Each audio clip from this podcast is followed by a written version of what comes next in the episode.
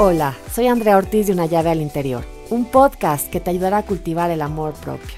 Te invito a escucharme mientras disfrutas de un rico café o té para reflexionar juntos diferentes temas que te ayudan a ti y también a mí. ¿Qué es la violencia? ¿La violencia escala? ¿Estoy en una relación violenta? ¿El famoso periodo de luna de miel y más? El día de hoy en este podcast, en una llave al interior. No dejes de escucharlo. ¿Cómo estás, Yael? Bienvenida y de verdad muchísimas gracias por estar aquí con nosotros el día de hoy para hablar de este tema que me parece fundamental que todos conozcamos, ¿no? Porque eh, muchas veces creemos que la violencia simplemente son golpes físicos eh, y realmente la violencia empieza con pequeñas cositas que pueden ser focos rojos que, nos encantaría pues, entender y comprender y conocer para desde ese lugar poder poner los límites necesarios desde un principio o a menos ser conscientes de que eso que estamos viviendo es violencia, porque muchas veces no tenemos muy claro, ¿no? Este, este, digamos, termómetro, este semáforo. ¿Nos puedes platicar un poquito, Yael, bienvenida, eh, qué es la violencia?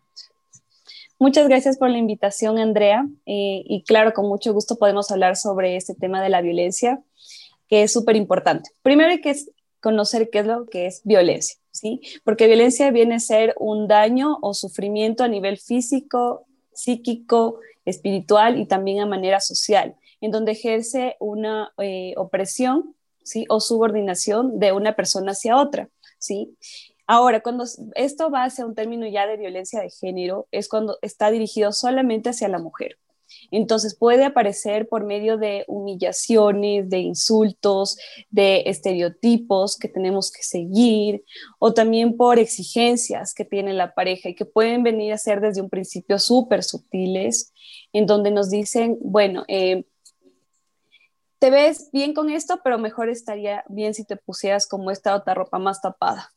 ¿Ya? O empiezan a haber imposiciones dentro de las relaciones donde eh, principalmente empiezan a decir, bueno, eh, yo quiero que tú hagas esto, pero no hagas lo otro, ¿sí? Entonces empiezan a ver como esas imposiciones sobre la mujer y que también puede empezar desde la familia, donde se han naturalizado parte de los patrones de comportamiento, donde la familia también dice, bueno, tú tienes que hacer esto y no tienes que hacer esto. Entonces, parte de esta violencia también va eh, trayendo de una manera súper inconsciente sufrimiento y que, bueno, a posterior esto se va reforzando mucho más y que a veces no lo notamos. Realmente no notamos cuando estamos dentro de la violencia de, en sí, ¿sí? Sobre todo porque lo hemos naturalizado desde la parte de la violencia simbólica, de los anuncios que publican dentro de las redes sociales o por los programas de televisión. Y claro, entonces no lo llegamos como a naturalizar o ver que realmente eso es algo equivocado y que sí nos está afectando a nivel individual. Digamos como si se fuera normalizando esta mi, microviolencias, por decirles así, y hablamos de violencias eh, en estas bromas machistas muchas veces, ¿no? En este control de cómo debes vestirte, qué debes platicar, qué no debes platicar. Incluso yo he llegado a ver personas que controlan en el otro, pretenden controlar el tono de voz, eh, ¿no? El lenguaje no verbal, y, y bueno, eso también es un tipo de violencia. ¿Esto qué le podríamos llamar? ¿Violencia emocional? Sí, es una violencia psicológica. Psicológica. Violencia psicológica, ¿sí? Y se da por medio de... Y por eso es que este, tenemos algunos tipos. Violencia verbal, violencia emocional. Ok, ¿cuáles son los tipos de, de violencia que existen? Hay la violencia física, sí, que esa es la que mayormente conocemos porque es la que es más visible. Y claro, esto empieza desde que, por ejemplo, eh, tenemos o las personas en sí damos como empujones, puede ser que lo hacemos en forma de broma, de chiste, ¿sí? O también puñetazos, patadas, eh, mordiscos, y que vamos haciéndolo de, esta manera, que empiezan desde algo súper pequeño, súper chiquito, hasta que luego ya viene a ser más progresivo y es más recurrente. ¿Sí? El otro tipo de violencia es la psicológica, es la emocional, que tiene que ver con ya insultos, menospreciar, humillar, eh, también como exactamente como utilizar un tono de voz diferente, que ya es más imponente, en donde también, bueno, nos vamos como aceptando y vamos como que aceptando, aceptando lo que el agresor nos va diciendo, sobre todo porque aquí también dentro de la violencia psicológica va apareciendo la dependencia emocional. Entonces nos vamos haciendo cada vez más dependientes hacia nuestra pareja y esto parece que es desde que somos pequeños, porque puede ser que, por ejemplo, nuestros papás nos dicen, no puedes hacer esto y, punto, ya. Entonces, pero no nos dicen como en una comunicación asertiva, sino que nos dicen desde la exigencia y nos permiten también debatir y como evaluar si está correcto o incorrecto, entre otras cosas. Además, las opiniones vienen a ser como súper importantes, de, es decir, aparece como una aceptación o aprobación social frente a estos discursos que nos dicen. Entonces, pues claro, aquí si la otra persona dice que está mal o está bien, entonces vamos a ir como que limitándonos también qué decimos. Y aquí aparece como esta manipulación psicológica. ¿ya? Entonces nos sentimos también, empezamos a sentir sentimientos de culpa, de indefensión, de que no nos sentimos muy protegidos, empezamos como a dudar de lo que decimos y no decimos, eh, sentimos y al mismo tiempo no nos damos cuenta de que hay un incremento en el control de la otra persona hacia nosotros. Y sí, porque esto puede... nada más aquí esto me, me pareció esto que dijiste, ya es súper importante para que los, los, que nos escuchan lo comprendan así. Yo sé que más adelante vamos a hablar a fondo de eso, pero es poco a poco. Y justamente por eso es bien importante que aprendamos a leer estas señales de lo que es la violencia desde el inicio, ¿no? Que muchas veces vienen disfrazados, esta, es, este, por ejemplo, la violencia psicológica o la violencia emocional y verbal en forma de chiste, ¿no? En forma de broma. Entonces minimizan el daño, por ejemplo, hacen una broma en el que te invalidan emocionalmente, digamos, y luego cuando tú reclamas o cuando tú pretendes decir, oye, yo me siento así, qué mala onda que pasó esto en la mesa, la otra persona dice, pero si solo fue un chiste, todo te lo tomas muy personal, es que eres muy sensible. Ojo con eso, ¿no? Porque no se da la violencia en la primera cita, por ejemplo, ¿no? No se da en los primeros días, en la conquista. Se da a cuenta gotas y poco a poco. Y como tú dices, se viene normalizando desde la casa, desde la familia, desde esta parte de, que nos educan para eh, justamente no, no poder validarnos emocionalmente, porque eh, desde este, ¿no? Esta represión de lo haces porque lo digo y se acabó y punto, desde esa educación, que claro, no es por juzgar a los papás, ojo, porque a veces no tenemos el conocimiento de que, de que eso los, va poco a poco a los, a los chavos ir como dejando desprotegidos en circunstancias futuras, pero sucede, ¿no? Entonces, bien importante también invitar a los papás que nos están oyendo a que puedan explicarle o dar el espacio a sus hijos para que también eh, den sus opiniones, ¿no? Compartan sus gustos, pongan límites, ser escuchados, etcétera. Ok. Nada más quería como aclarar que justo se me pareció muy importante que no es la violencia luego, luego ya algo como que pasa en la primera cita, ¿no? Sí, y sí, es justamente como tú dices, Andrea, esto viene siendo paso a paso y a gotas. Entonces, esto viene a ser progresivo. Después de esta fase de enamoramiento es cuando empieza a aparecer, ¿sí? Y que esto va siendo ya más, cada vez más intenso y viene a ser como más recurrente. Por otro lado, tenemos también la violencia sexual, ¿ya? Y que también se llega a apropiar de nuestra propia sexualidad. ¿Ya? Entonces puede aparecer desde el si, si te obliga a hacer algún tipo de práctica sexual que no te agrade, el que te obliga a tener relaciones sexuales, el que mm, te exija que incluya a otras personas, también puede ser que si te obliga a que tú le mandes nudes, también, porque es algo que también ahora está muy frecuentemente por redes sociales, eh, por todos los medios. Mándame el video y si no te voy a cortar o ya no te quiero. Y entonces la otra persona cae por la presión. Ok. Okay. Sí, eh, justamente es. O si tú intentas cortarme, entonces, pues bueno, yo voy a difundir tu video. Ya.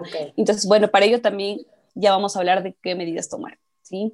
También si te obliga que de una u otra manera no uses ningún tipo de medio anticonceptivo, también está habiendo un tipo de violencia sexual. De ahí, bueno, ya entraría también la parte de la violencia sexual cuando hablamos de una violación, ¿sí? Que también es. Y que, bueno, esto pasa mucho, pasa mucho en la parte de la violencia sexual cuando eh, hay dos personas que ya están casadas o personas que viven ya juntas, ya conviven juntas y que generalmente ya piensan y consideran que por el hecho de vivir juntos tienen que tener relaciones sexuales todo el tiempo. ¿Sí? Que el otro es de su propiedad, digamos, por decirlo de alguna manera. O sea, tú ya eres de mi propiedad y yo te tengo relaciones cuando yo quiero, no cuando sea un mutuo acuerdo.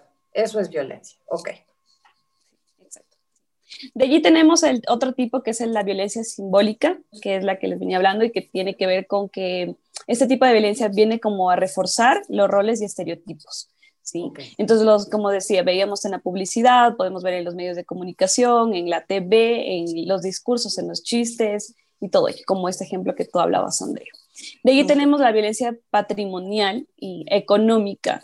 Entonces aquí tiene que ver con que eh, la otra persona se va apropiando del dinero, los bienes que yo tenga. Entonces hay un control de los ingresos que tengo y generalmente estos ingresos se les entrega a la pareja y la pareja es quien eh, usa ese dinero de acuerdo a las necesidades que tiene como familia o necesidades personales. Limita también en cuanto al acceso de estos ingresos también a los hijos, ¿sí? y se queda con gran parte de estos ingresos para hacer uso de cualquier otra, en cualquier otra de las necesidades. ¿Sí? Entonces, oculta. tengo una pregunta, o sea, por ejemplo, si una persona es ama de casa, ¿no? Y ese es como el rol que le está tocando en, esta parte familiar y el otro es el que trabaja, también ahí se puede ejercer violencia al justamente no, no compartir dinero o controlar a la otra persona eh, por medio de, de, lo que se le da económicamente, ¿no? Sí, sí, allí también estamos hablando de violencia sí, económica, porque se le está limitando y se, también se está eh, poniendo un límite frente a lo que yo te doy y a lo que tú recibes, ¿sí? Pero tú tampoco eh, puedes decirme hasta cuánto dinero tú necesitas. Y sobre todo tú tienes que decirme en qué vas a gastar ese dinero.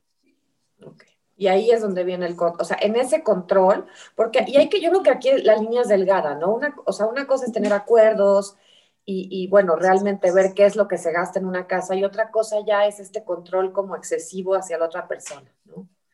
Y yo he visto personas que realmente tienen, y no tiene que ver con el estatus económico, o sea, yo, yo tengo conocidos que, que realmente tienen miedo a veces hasta de comprar eh, unos chicles, o sea, o, una cajetilla de, de, cigarros o una blusa porque eh, la pareja puede enojarse, ¿no? Así es. Sí, justamente es en, este, en estas partes donde se ve súper, súper presente esto. ¿sí? Entonces ahí es cuando aparece ese temor. Y mejor ya no le digo a mi pareja que hice esta compra. Y empiezo a guardar, a guardar, a guardar toda esta información por temor a que exista algún tipo de agresión, sea psicológica o sea física o sexual. Oye, Joel, porque fíjate, y siempre hablamos de la violencia y generalmente las mujeres son las que la sufren más, pero también los hombres, ¿no? Así es. Sí, sí, sí, sí. Los, hombres, también. No se aclara esto, porque como que se, se relaciona siempre que la violencia, y digo, pasa mucho más del hombre hacia la, hacia la mujer, pero también eh, del, del, otro lado se sufre violencia muchas veces, ¿no? Así es. Sí, y ahí es cuando también, claro, el, el hombre pasa por este tipo de violencia también, ¿sí? Em, mucho menos por el lado de la parte simbólica, de la violencia simbólica, pero sí hay algunos estereotipos que vienen como a ponerlo allí también al hombre. Entonces ahí es cuando él tiene que ejercer. Y bueno, de por sí la sociedad eh, nos ha enseñado que el hombre es quien tiene que ejercer ese control. ¿sí? Entonces cuando este hombre no cumple con este control, es allí cuando se le empieza a agredir de manera física o simbólica o desde el lado ya psicológico. ¿sí? Entonces ahí es cuando se ejerce la violencia desde el otro lado. ¿Nos podrías dar como un ejemplo en este caso? porque como que en la mujer es obviamente la, parte de cómo debes vestir, lo que debes hablar, y en el hombre es debes de ser fuerte, no debes llorar, ese tipo de cosas. Sí, por ejemplo, en el hombre puede ser que tú no puedes llorar, tú no puedes expresar tus emociones, eh, tú tienes que siempre, siempre estar eh, rigiendo desde la parte del enojo, tienes que ser enojado, tienes que ser una persona que reaccione desde la ira, para que los otros te hagan caso. Y si no cumples con esto, pues súper mal. No puedes ser sensible, no puedes ser vulnerable, no puedes decaer. Y por ello es que también tenemos una tasa bastante grande en cuanto a porcentajes a nivel de también de la parte del suicidio, ¿sí? Entonces, claro, hay, bastante represión emocional por parte de los hombres, porque ellos tienen que cumplir con esta parte del rol de ser fuertes. O también, por ejemplo, eh, si están dentro de una relación de pareja, son ellos quienes tienen que guiar, ¿sí? Y se los ha puesto como ellos son los que tienen que guiar, eh, tienen que proponer las salidas, tienen que pagar eh, las cuentas, tienen que llevar a la casa a la mujer y dejarla también. Entonces, todo ese tipo de cosas. Y cuando no cumplen con ello, pues claro, es cuando se da esta eh, violencia, o también le suelen llamar como mandarinas, ¿sí? Cuando pasa. Sí, en México se les dice mandilones. ¿No? Pero es una manera también de violentar a, la persona, porque cuando son irónicamente buenas parejas, digamos, por decirlo así, entonces se les denomina como mandilón y se les molesta. O sea, no es algo como, como algo positivo, sino es, es que tú haces lo que dice tu mujer, ¿no? Te dejas, eres eh, mandilón. Allá en, en mandarina. Sí, allá, acá es mandarina. Sí. Es que cuéntales dónde estás para que. Sí, estoy, sí, claro. Eh, yo me encuentro en Ecuador, sí, eh, justamente en la ciudad de Quito, y acá justamente es uno de los términos que más se utiliza cuando un hombre eh, está dentro de una relación de pareja y pues claro, aquí es cuando dicen le hace caso en todo lo que dice la mujer. Ok, Yaeli, ¿qué otros tipos de violencia existen? Además de, ya dijimos que la, la, física, la emocional, la verbal, la económica, la de eh, signos o símbolos. La, simbólica. La simbólica. Eh, sí, también tenemos la patrimonial. Bueno, la patrimonial y la económica vienen a ser eh, súper similares porque tiene, tiene que ver con la parte del dinero, ¿sí? de cómo manejamos y cómo tenemos acceso al dinero, a los bienes y todo ello. Pero también hay otro tipo de violencia que es la violencia social. Y esa violencia social es en la que el, el agresor o agresora limita a la persona, a su pareja, que tenga contactos sociales, ¿sí? Sea con amigos o sea con familiares. Entonces, poco a poco la va aislando de su entorno y la va también limitando y dejando eh, de un lado y se queda sin apoyo esta persona. Se va quedando sin apoyo, entonces, pues claro, ya no tiene como este núcleo tan establecido. Por supuesto, Yael, y esta es una de las cosas que va acompañada casi siempre de la violencia física y la violencia psicológica, ¿no? Eh, aparte de, de, que sufren ese tipo de violencia, también sufren la violencia social, ¿no? Es como una estrategia, por decirlo de alguna manera, de aislar, digamos, a la víctima para que, para que se quede sin red de apoyo, ¿no?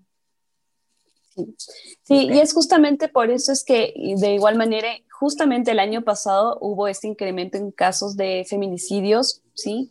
También hubieron otros en caso de hombres, también, donde hubo este incremento, ¿sí? Porque claro, como hay es, eh, esta acción de que se les va aislando, aislando, aislando, se quedan sin esos amigos, sin toda esta red de apoyo, y pues claro, ellos no saben a qué recurrir, hacia dónde ir y también no se ha dado como una eh, importancia, ¿sí? A nivel universal de dar más líneas de apoyo, más conocimiento de las líneas de apoyo a las que pueden llamar de acuerdo a cada país. Entonces, también por ello es que se va haciendo esto. Ok, ok. ¿Y cómo podemos identificar si estamos en una relación violenta? Hay un semáforo, hay, hay como como niveles? Sí, bueno, eh, generalmente siempre inician eh, este tipo de violencias desde el lado psicológico, ¿sí? Con los chistes, con las burlas, con los celos, ¿sí? Eh, también aquí hay algo importante y es que hemos normalizado y naturalizado los celos y que, claro, venimos a decir, bueno, si no me cela, pues no me quiere, ¿ya? Entonces, mientras más me cela, más me quiere. Entonces, acá es cuando decimos, claro, y lo vemos súper natural y decimos, si me cela, perfecto, y si no me cela, pues está algo mal acá, funcionando, ¿sí? Por otro lado... Una creencia de que celos iguala me quiere, me ama, está enamoradísimo o enamoradísima de mí, ¿no? Y, y digo, hay de celos a celos, me imagino, no hablamos aquí de cualquier tipo de celos. Claro. Digo, desde celos eh, a lo mejor sutiles, normales, hasta llegar a la celotita, ¿no? O sea, eh, ¿nos podrías dar como un ejemplo, por ejemplo?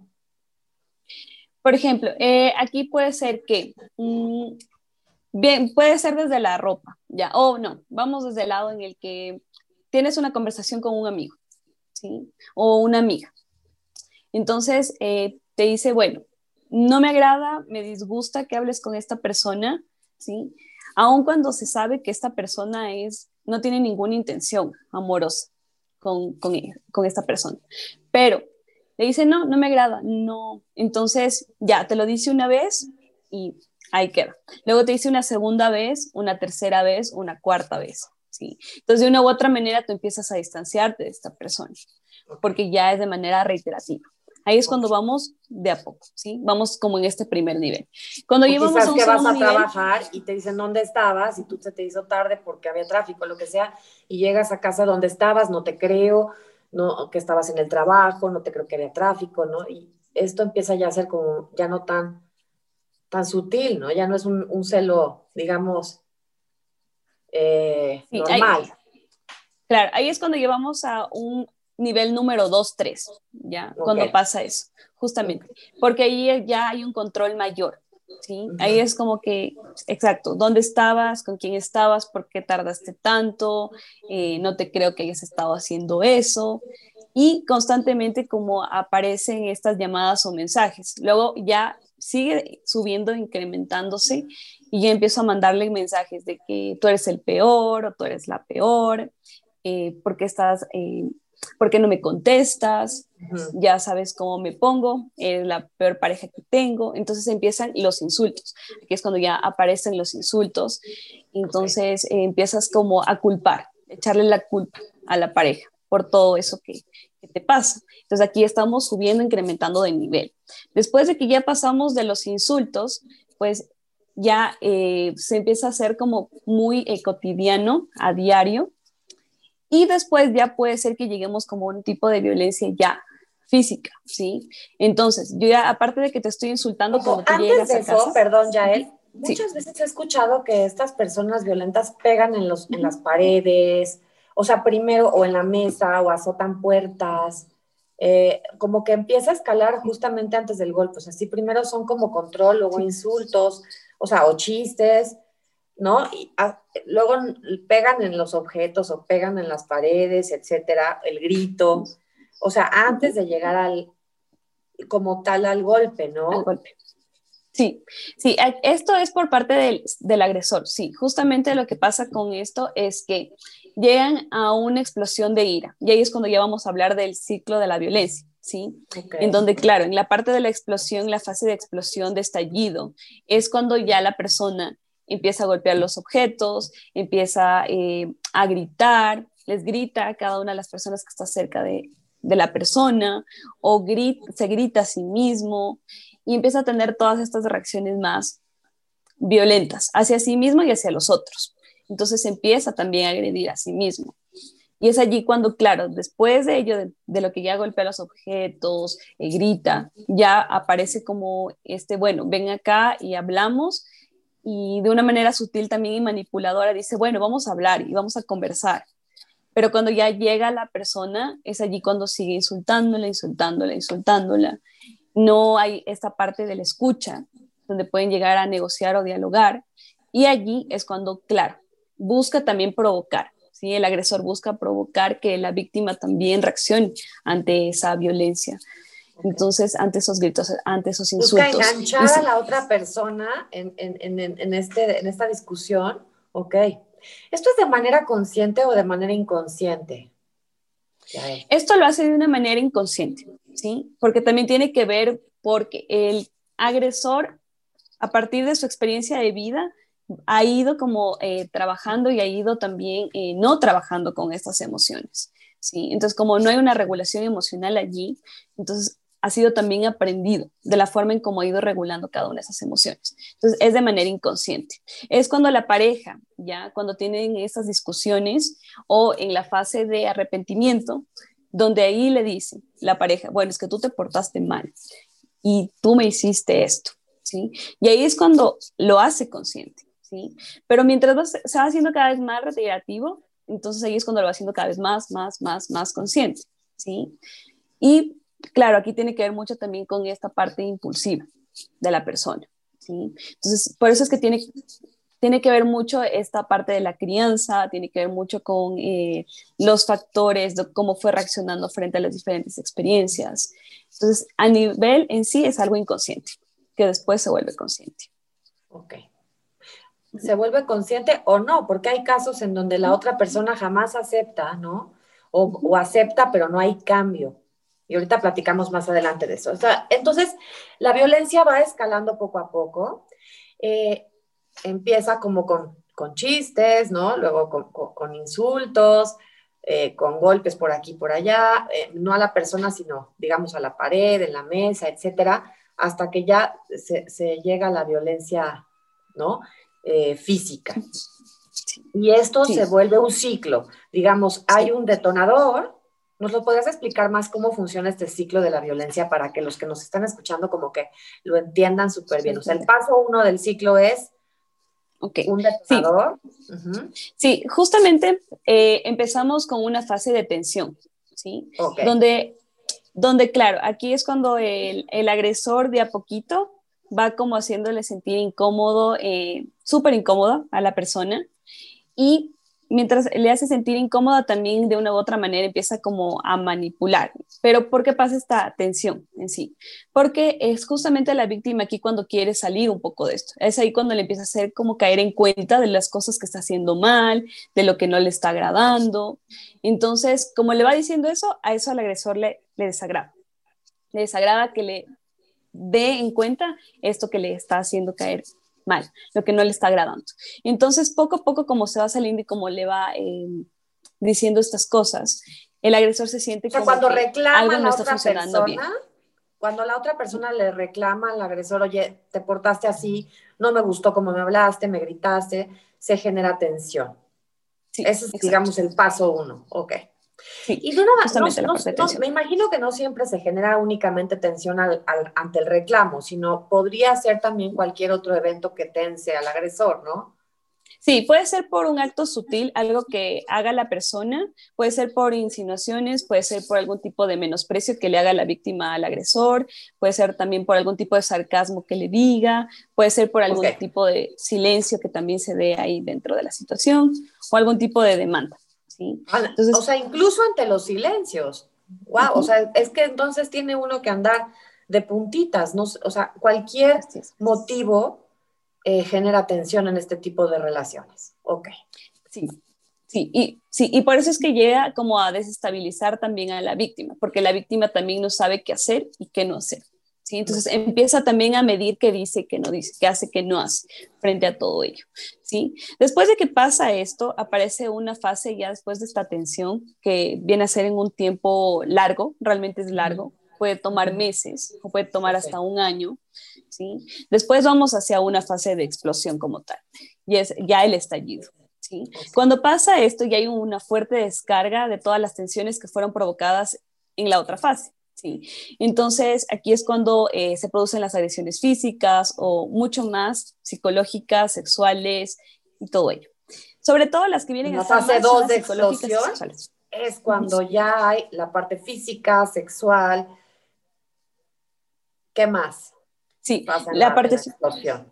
Sí, en la explosión lo que suele haber también es que continúan las insinuaciones continúa una serie de insinuaciones, ¿sí? Donde hay alteraciones también psicológicas por la situación que se, que se, está pasando. Entonces, aquí también hay mayores demandas por parte de la víctima, de lo que le gustaría que cambie, de lo que ya no se siente cómodo. Y aparte de ello, eh, aparece este, con el tiempo va a cambiar. La víctima empieza a pensar de que con el tiempo va a cambiar, con el tiempo me va a dejar de echar la culpa, con el tiempo va a mejorar, o aparte de ello, eh, yo siento que me lo tengo merecido, siento que esto me lo merezco, merezco la forma en cómo me trata, merezco los insultos, merezco las humillaciones, merezco que quiera tener relaciones o no conmigo, que incluya otras personas, o merezco que también me dé esos golpes, lo merezco porque sé que yo estoy haciendo algo malo, ¿sí? Porque yo soy la equivocada o yo soy el equivocado dentro de todo esto. ¿Y cómo llegamos a este, a este estado de, de creer que nos merecemos este maltrato, que creer que nos merecemos eh, esta violencia? Yo, yo sé que es a, a cuentagotas y van mermando nuestra autoestima, ¿no? Nuestra confianza en nosotros mismos, nos van dejando sin red de apoyo, se va generando dependencia emocional, se va, se va generando, ¿qué otras cosas se van generando que nos hagan llegar a este punto de creer una que va a cambiar la otra persona y otra que, nos lo merecemos. Bueno, eso tiene que ver con la primera fase de, calma. ¿sí? Con la fase del enamoramiento, ¿sí? Que esta vendría a ser como la cuarta, ¿ya? Que es la luna de miel. Como el cuarto. No, eh, a ver. La primera es la atención. sí, la primera es la atención, después tenemos la parte de la explosión, de ahí tenemos la luna de miel y la calma. ¿Sí? Ok, ahorita estamos en la luna de miel, ¿no? Sí, ya, ok. Entonces vamos a hablar de la luna de miel y de ahí regreso de por qué pasa todo esto, ¿sí? Ya, cuando estamos ya justamente en la fase de la luna de miel, es cuando eh, la persona, el agresor o la agresora, pide disculpas, dice que no lo va a volver a hacer nunca más y empieza a tener conductas compensatorias hacia la víctima para que se sienta que eso no va a volver a pasar nunca más. ¿sí? Entonces allí eh, trata de ganársela a la víctima nuevamente, trata de tener acciones que realmente sean compensatorias, que sean agradables. Lleva flores, lleva a la víctima a cenar, eh, le habla bonito, le promete el cambio, ok. ¿Qué otras cosas hacen generalmente los agresores? Eh, lo que suelen hacer en la fase de luna de miel es que también permiten que tengan acceso con la familia y con los amigos. ¿sí? ¿sí? Ahí es cuando les permiten todo ello o les permiten también que puedan gastar el dinero en lo que ellas quieran. Eh, puede ser que también eh, permitan que tengan conversaciones con otras personas que ya han dejado ya de conversar, les permiten salir un poco más y empiezan a actuar de una manera más positiva. ¿sí? Entonces, claro, frente a toda esta amabilidad, ante todos estos actos de cariño, de afecto, la víctima empieza a decir, ah, bueno, sí está cambiando y si quiere cambiar. Entonces, esto refuerza, ¿sí? Entonces viene a ser como un reforzador que indica que sí, va a cambiar y que la relación va a mejorar, ¿sí? Además de que la escucha, es justamente en la luna de miel cuando hay esta escucha que realmente a la final es falsa, ¿sí? Entonces hay esta escucha donde le dice, bueno, ok, yo voy a negociar esto contigo, voy a mejorar, por ejemplo, si te voy a dejar que salgas un poco más, voy a dejar que puedas tener un contacto mayor con tu familia, voy a, eh, voy a dejar de insultarte, voy a dejar de humillarte. Entonces empieza a ver como estos reforzadores. Entonces las agresiones van siendo en esta parte de la luna de miel menos, menos fuertes, súper infrecuentes y además de ello, pues como dice la luna de miel también es aquí cuando aparece toda esta parte sexual también, donde los une mucho más. Entonces, claro, hay una mayor, eh, hay un mayor centro hacia lo que la otra persona quiere. Mucho, y se deja como de lado lo que el agresor quiere. ¿Sí? Ahora, después de que ya pasamos como esta parte de la luna de miel es cuando viene esta fase de calma, ¿sí? Que realmente es la primera, pero yo la ubico siempre como la cuarta, para que puedan como entender. Yo también, yo también, se me hace mucho más fácil a mí entenderlo así, igual que a ti. Okay. Sí. Entonces, justamente en esta fase de calma es cuando, eh, claro, ya todo está tranquilo, pensamos que las cosas realmente van a mejorar, que ya todo está más cómodo, que realmente ya no van a haber como discusiones, ¿sí? Y realmente no se detectan tampoco desacuerdos, todo se vive de una manera más tranquila, eh, la víctima empieza a tener como esa sensación de que sí está haciendo las cosas bien, que también lo está haciendo ella o él bien, y que también la otra persona está haciendo, está haciendo méritos para ganarse, ¿sí? Para seguir manteniendo la relación y siguiendo todos los acuerdos. En sí es como parte de aquí, de esta fase de calma y que también es súper corta, realmente es, la más corta de todas, porque de allí viene nuevamente esa fase de tensión, de acumulación. ¿ya? Entonces, ¿qué es lo que pasa en sí con, estos, con este ciclo? Que como aparece desde la fase de calma, la tensión, el estallido y posterior a la luna de miel, cada vez la luna de miel, mientras más recurrente es esas acciones donde yo te humillo, donde yo te digo qué es lo que eh, a mí me gustaría que hagas, donde yo voy ejerciendo más control sobre ti, donde voy manipulando más sobre las cosas que quiero que hagas, pues esta luna de miel cada vez se vuelve más corta, ¿sí? Entonces, ¿qué pasa? La fase de calma viene a ser cada vez más cortita, ¿sí? Viene a ser más corta, la detención viene a ser más larga, que puede ser por meses, ¿sí? Si antes hablábamos de una calma, que era una calma de, de unos tres, cuatro meses, cinco, hasta un año, pues empieza cada vez a ser más corta. La detención que era más corta empieza a ser más larga. La parte del estallido es largo también y la luna de miel es más cortito. Entonces llega un momento en el que la luna de miel solo es un día o solo es como una semana y nuevamente vamos hacia la calma, pero la calma también es tan cortita, que es una semana o dentro de la luna de miel, y de ahí nuevamente vamos a la tensión y a la agresión. Entonces cada vez los actos son más agresivos, son más recurrentes, es día, tarde, noche. Eh, yo te doy regalos, claro que sí, sigo dándote regalos o sigo dándote eh, muestras de afecto, muestras de cariño o permisos, pero son cortitos. ¿Sí? Entonces, esto llega a, a, traer también respuestas ambivalentes y que la víctima ya no sabe qué hacer. Llega un punto en el que realmente, realmente ya no sabe qué hacer.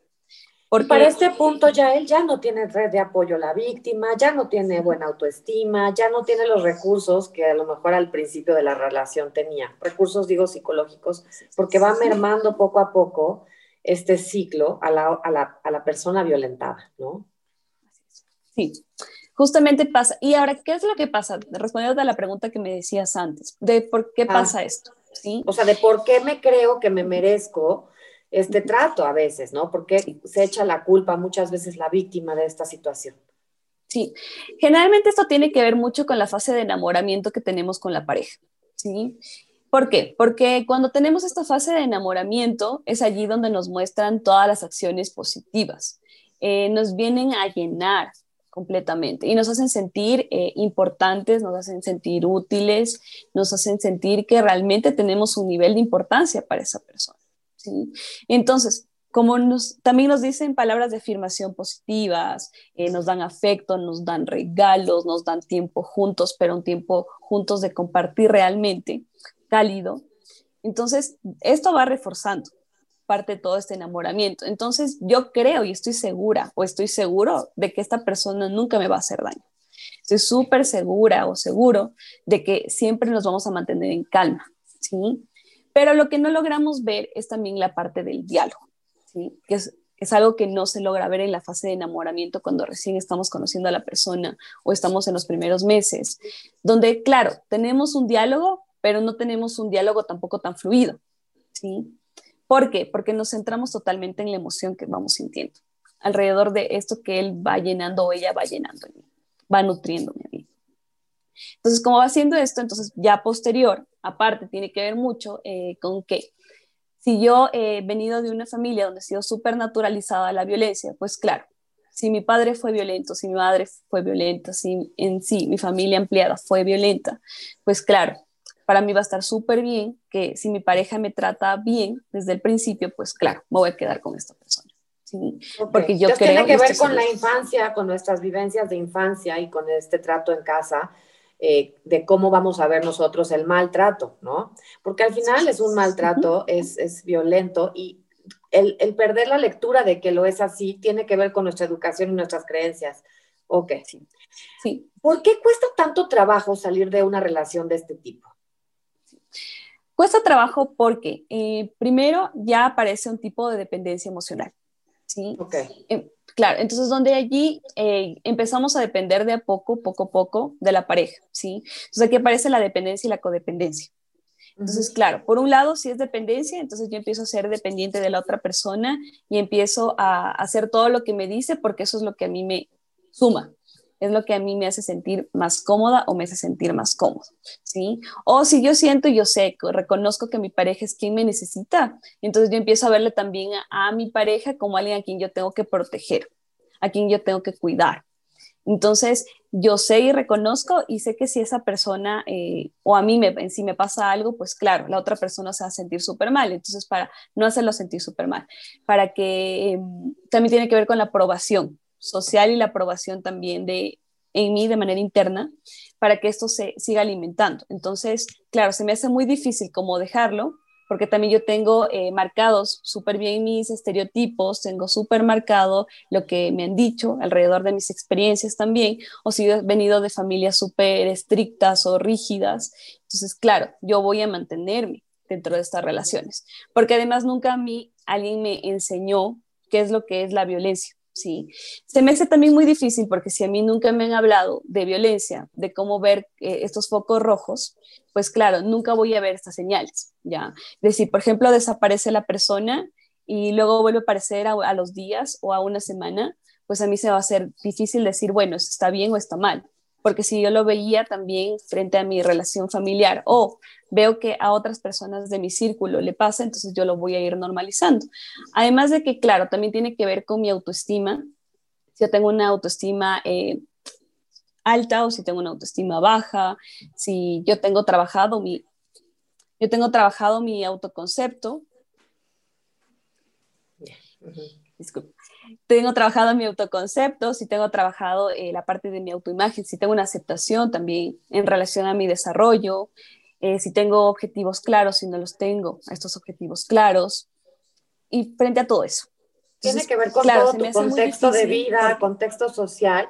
Y también yo me imagino, por ejemplo, obviamente hablando de dependencia, hay este miedo a la soledad, hay este miedo a perder a la pareja, por más eh, agredido que esté uno, muchas veces este miedo nos paraliza y nos hace también quedarnos en relaciones poco sanas, ¿no?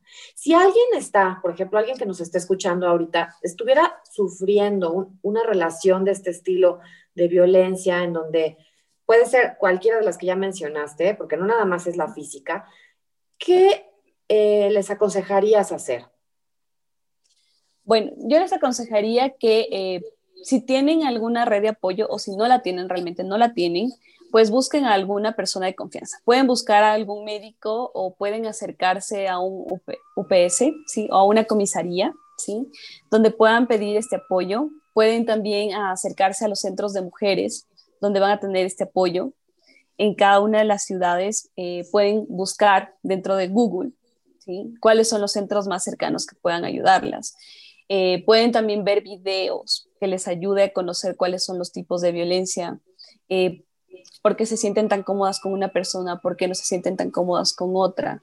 Eh, también pueden ir, pueden llamar al 911 o a la línea de emergencia que sea en su país para poder tener como también una asistencia. pueden hablar con amigos, pueden hablar con profesores, pueden hablar con, sus tíos, pueden hablar con un desconocido también. Porque estamos hablando ya el de personas digo, depende del nivel en el que estén del ciclo de la violencia, pero pueden ser personas que ya realmente estén muy aisladas, ¿no? Entonces, les va a costar trabajo hacerlo, pero es necesario que se acerquen a alguien de confianza, que se lo platiquen a alguien. Yo creo que también atrás de esto hay vergüenza muchas veces y no lo quieres platicar porque nos da, yo creo que es vergonzosa la situación, ¿no? Pero aquí eh, que se sepan víctimas realmente, que se sepan... Eh, que pueden hablarlo, que, que a pesar de lo que están viviendo son valiosas, ¿no? Son personas que pueden reinventarse, que pueden salir adelante, que ya hay casos de personas que en, su misma situación han salido adelante, que si están apenas empezando una relación y que están leyendo algún semáforo rojo o algún signo, que no lo dejen pasar, que lo hablen abiertamente con la pareja desde un principio, que no lo permitan, que pongan bien límites, ¿no? Yo creo que tiene que ver con esta parte de, darnos cuenta cómo nos sentimos ante diferentes situaciones. Porque si bien podemos venir de una educación en donde a lo mejor se normalizó la violencia, en donde no se nos enseñó, hoy podemos reeducarnos, ¿no? Por medio de estos podcasts, como tú bien dices, de videos. ¿Recomendarías algún libro? Sí, justamente eh, recomendaría el de codependencia, de ver, déjame De Pia Melody. Sí, justamente de Piamela. ese es el libro que yo me, encanta ese libro porque además habla justamente de la parte de, cómo vamos creciendo, ¿no? En estos ambientes. Y ella habla, fíjate que me, me, encantaría compartirlo, de que incluso, por ejemplo, hacia los niños las cosquillas muy fuertes que los hacen llegar al llanto, los niños lo pueden vivir como algo violento. En verdad sí se los recomendamos este libro, luego lo dejo yo en mi historia de, de Logoterapia MX para que, para que lo puedan leer. Ok, entonces realmente es buscar a alguien, apoyarse de esa persona, ¿no? Eh, acudir o a lo mejor llamar a algún centro de asistencia. En cada país en Google los podrán encontrar, líneas de apoyo para, para, para estos casos. Eh, la lectura, ¿no? Trabajar en la autoestima, yo creo también. Ojalá pudieran buscar una terapia, yo siempre lo recomiendo, ¿no? Sí. Eh, Sí, es súper importante. recomendarías? Eh, es súper importante que sí, tengamos una asistencia psicológica y si es necesaria la psiquiátrica, además de la, asistencia legal. ¿sí? Es súper importante que podamos conocer cuáles son las leyes de nuestro país para poder también conocer de qué manera estamos amparados o amparadas en algún caso de violencia, porque también tenemos la violencia que es cibernética ahora y que, claro, me gustaría también decirles qué poder hacer. que podemos también frente a esto eh, poder tomar capturas, ¿sí? Es súper importante que podamos tomar las capturas. Que la violencia el nombre de la tomar capturas de pantalla. Ok. Así es. Sí. ¿Qué más? Tomar capturas de pantalla. eh, además de las capturas de pantalla, pues poder recopilar todo el nombre también de la persona agresora, tener todos los datos, la mayor información que tengamos, eh, si podemos, todos los chats que tengamos con esta persona. ¿Sí? Y después de tener como todas estas pruebas, llevarlo a algún tipo de comisaría o a la policía para que ellos se encarguen y puedan también eh, rastrear la IP de donde han estado enviando estos mensajes. De esta manera tú puedes hacer una denuncia. ¿sí? Y se va no a poder... chantajear, ¿no? Porque muchas veces la persona cae en pánico, porque a lo mejor ya le mandó, ya tuvo un contacto eh, o le mandó algunas fotos y cae ante el chantaje y hay que tener Sí. mucho cuidado, ¿no? Sí, sí, Ok, y es justamente... este es tema para otro, a- Sí, otro, otro sí. podcast, porque debe ser un tema muy amplio y se me hace que está muy interesante, ¿no? Pero, pero, pero bueno, qué bueno que lo mencionas. Y bueno, ¿qué, qué, qué les dejas, digo, qué les dices tú a gente, qué les dirías a todas estas personas que nos están escuchando y que a lo mejor están viviendo una situación dura, eh, en una relación violenta? ¿Qué, qué consejo les darías? ¿Qué, qué, qué palabras les dejas? Bueno, yo les diría que es importante que puedan eh, conocer mucho más, que puedan trabajar mucho en su autoestima, en su amor propio, el que vayan yendo reconociendo poco a poco como cada una de estas acciones, también cómo han ido naturalizando todas y cada una de los tipos de violencias, de que hay maneras de que puedan prevenir la violencia dentro de sus hogares o la violencia con sus amistades, su familia, y que para ello es súper importante y necesario que puedan ser apoyadas y que reconozcan que van a ser apoyadas, ¿sí? sea por personas conocidas o desconocidas, no se callen, es importante que no se callen, eh, puede ser que sientan vergüenza o sientan que no están haciendo algo adecuado, pero es importante que lo hablen y es importante que tengan una red de apoyo. Eh, son capaces, son mujeres y hombres capaces que tienen eh, recursos y sienten que no los tienen, pues podemos ir desde lo más pequeño, que es hablando con la persona de confianza, o puede ser también eh, buscando ayuda psicológica, psiquiátrica, para prevenir, ¿sí? Identificando qué es también lo que yo merezco, qué es lo que yo no quiero dentro de una relación de pareja. Los límites son súper importantes, establecerlos para poder reconocer también qué es lo que yo realmente merezco y qué es lo que yo no merezco en una relación. Entonces yo lo que les podría decir es eso, eh, que sigan trabajando en sí mismas, en sí mismos, que reconozcan también todo el, termómetro ya y los banderines rojos, vayan dándose cuenta poco a poco. Y son personas muy capaces, son personas que se merecen muchas cosas. Por supuesto, Yael, son personas valiosas siempre, pase lo que pase, ¿no? El ser humano siempre es valioso, siempre es digno, eh, por más vivencias terribles que hayamos tenido, que estemos viviendo, somos valiosos, ¿no? Y justamente me encantó eso de no se callen, no están solos, pidan ayuda y se puede salir adelante. Y yo creo que me quedo con estas palabras y te agradezco muchísimo esta entrevista. Yo creo que la información es valiosísima, ¿no? Saber y reconocer cuando no estamos viviendo una relación sana. Muchísimas gracias. Eh, les voy a dejar a todos los que nos están escuchando por ahí en Logoterapia MX el libro y dejo tus datos para cualquier otra consulta. Que, que gracias por, por acercarte, por, por acceder a, aquí con nosotros. Muchas gracias, igualmente. Un abrazo, Andrea. Te agradezco mucho. Les agradezco a todos.